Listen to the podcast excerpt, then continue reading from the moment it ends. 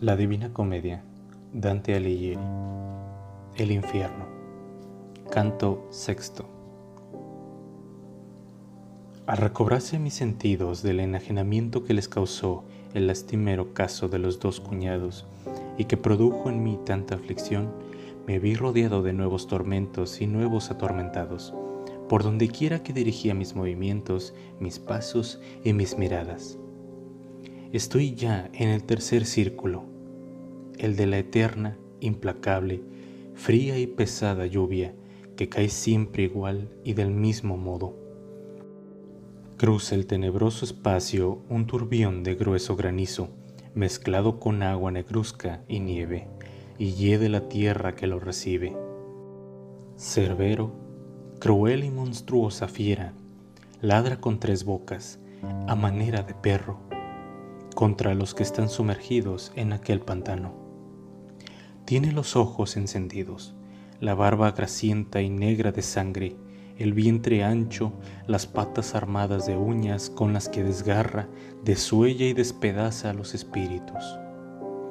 La lluvia les hace aullar a estos como perros. Con un costado procuran defender el otro y los miserables se revuelcan sobre sí mismos. Al vernos, el gran dragón cerbero abrió las bocas y nos mostró los colmillos. No tenía miembro que no se le estremeciera. Mi guía entonces extendió las manos, cogió tierra y llenándose los puños se las arrojó dentro de las famélicas gargantas. Y como el perro que aullando manifiesta su ansia y se aquieta así que prueba la comida, porque solo se impacienta y desvive por devorarla, Así cerró sus inmundas mandíbulas el demonio Cerbero, que con sus ladridos aturde a las almas de tal manera que preferirían ser sordas. Íbamos pasando por encima de las sombras que derribaba la fuerza de la lluvia y poniendo las plantas sobre sus vanos cuerpos que parecían personas. Yacían todos ellos por tierra, a excepción de uno, que se levantó para sentarse al vernos pasar por delante de él. Oh tú, me dijo, que has descendido este infierno, reconóceme si puedes. Antes yo muriese, naciste tú. Y yo le contesté, la angustia que te aqueja basta quizás a borrarte de mi memoria, pues no parece que jamás te haya yo visto. Pero dime quién eres y cómo estás sumido en este doloroso recinto y en pena de tal especie que si otras hay mayores, ninguna es tan desagradable. Y entonces añadió él, tu ciudad, tan dominada hoy por la envidia que toda medida ha llenado ya, me tuvo por su habitante cuando vivía en el mundo. Ustedes los florentinos me llamaban Siaco.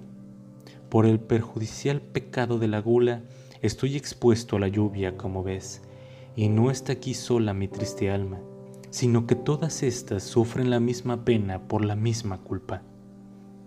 Y no habló más palabra. Yo le respondí, Seaco, tu pena me conmueve tanto que no puedo contener mis lágrimas, pero dime, si es que lo sabes, ¿en qué vendrán a pasar los moradores de aquella ciudad dividida en bandos? si hay algún justo entre ellos, y dime también por qué causa se ve tan estrechada por la discordia.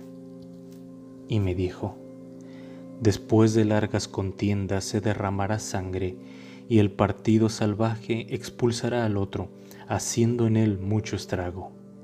Enseguida, conviene que él mismo caiga a la tercera revolución del sol, y que el otro se sobreponga, ayudado por la fuerza de aquel que a la razón recorre una y otra playa. Por largo tiempo los suyos erguirán la frente, oprimiendo con grave peso a los otros, bien que éstos se lamenten y se irriten de su mengua. Dos justos hay ahí, pero no son escuchados. La soberbia, la envidia y la avaricia son las tres brasas que queman los corazones.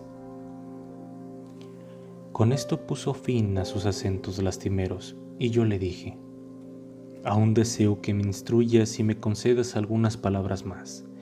¿Dónde están, dime, Farinata y Tejíayo, que tan dignamente vivieron, y Jacobo, Rusticucci, Arrigo, Mosca y los demás que emplearon su ingenio en hacer el bien? Haz de modo que los conozca, porque anhelo vivamente saber si gozan de las dulzuras del cielo o si viven atosigados en el infierno. Y me replicó, esos están entre las almas más reprobas. Otras culpas los han abismado en sitio más profundo. Si bajas hasta ahí, lograrás verlos. Mas cuando estés en tu dulce mundo, ruégote que hagas memoria de mí para con los otros. Y no te digo ni te respondo más. Torció entonces a un lado los ojos que tenía derechos. Miróme un poco, después inclinó la cabeza y fue a confundirse con los otros desalumbrados. Y mi guía me dijo, no la levantará hasta que se oiga la trompeta del ángel. Cuando venga el poder que les es contrario, cada cual hallará su triste sepulcro, recobrará su sangre y su figura, y oirá la sentencia que ha de resonar por toda una eternidad.